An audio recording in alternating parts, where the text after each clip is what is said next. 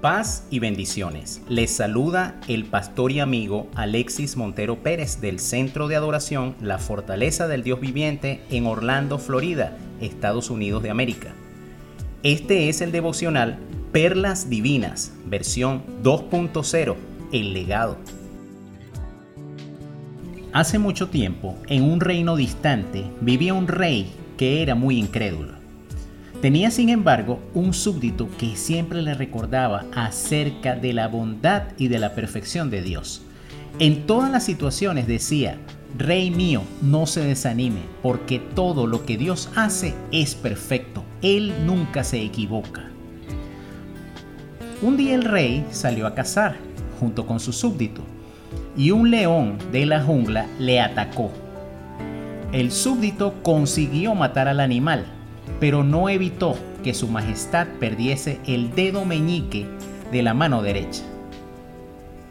El rey furioso por lo que había ocurrido y sin mostrar agradecimiento por los esfuerzos de su siervo para salvarle la vida, le preguntó a este, ¿y ahora qué me dices? ¿Dios es bueno? Si Dios fuese bueno, yo no hubiera sido atacado y no hubiera perdido mi dedo. El siervo respondió, Rey mío, a pesar de todas esas cosas, solamente puedo decirle que Dios es bueno y que quizás perder un dedo sea para su bien. Todo lo que Dios hace es perfecto, Él nunca se equivoca. El rey, indignado con la respuesta del súbdito, mandó que fuese preso a la celda más oscura y fétida del calabozo. Después de algún tiempo, el rey salió nuevamente de cacería y esta vez fue atacado por una tribu de caníbales que vivían en la selva. Estos caníbales eran temidos por todos, pues se sabía que hacían sacrificios humanos para sus dioses y luego se comían a las personas. Inmediatamente después que capturaron al rey, comenzaron a preparar, llenos de júbilo, el ritual del sacrificio. Cuando ya tenían todo listo y el rey estaba delante del altar, el sacerdote de los caníbales al examinar a la víctima observó furioso, este hombre no puede ser sacrificado, pues es defectuoso, le falta un dedo.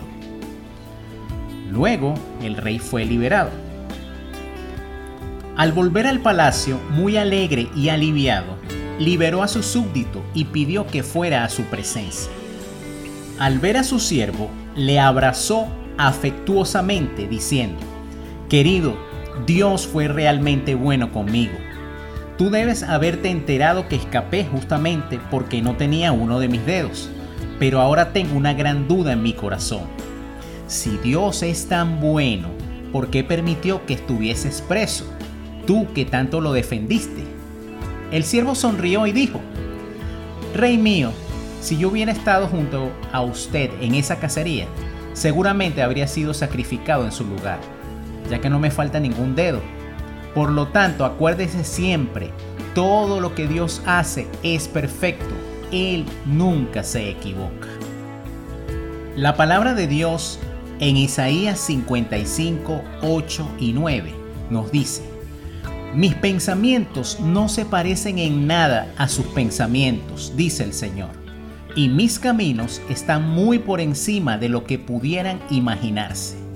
Pues así como los cielos están más altos que la tierra, así mis caminos están más altos que sus caminos y mis pensamientos más altos que sus pensamientos. Qué difícil es confiar en Dios en ciertas situaciones de la vida muy difícil para nosotros, especialmente para los hombres, que estamos acostumbrados a querer tener siempre el control. Para muestra, simplemente nos tenemos que ver cuando estamos frente al televisor, tenemos el control en la mano. No deseamos que alguien más lo tenga porque nosotros queremos tener la capacidad de poder cambiar de canal o subir y bajar el volumen cuando nos apetezca a nosotros mismos. Hay una gran diferencia entre creer en Dios y creerle a Dios. Confiar en que Dios siempre tiene el control de cualquier situación de nuestra vida. Hay momentos difíciles donde nosotros quisiéramos tomar el volante, Pero cuando nosotros decimos que confiamos en Dios, es como estar montados en el mismo carro con Dios y que sea Dios quien tiene el volante.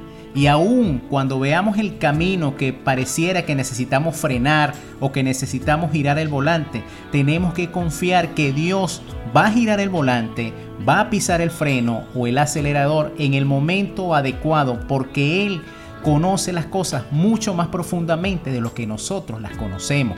Porque sus pensamientos son mucho más altos que los nuestros, porque sus caminos son más altos que los nuestros. Así que en esas situaciones donde nosotros no entendemos lo que Dios está haciendo, ahí es donde tenemos que confiar realmente, tener paciencia y creer que lo que Dios decida hacer siempre será lo mejor. Porque Él es bueno, Él nos ama, pero sobre todo, Él nunca se equivoca.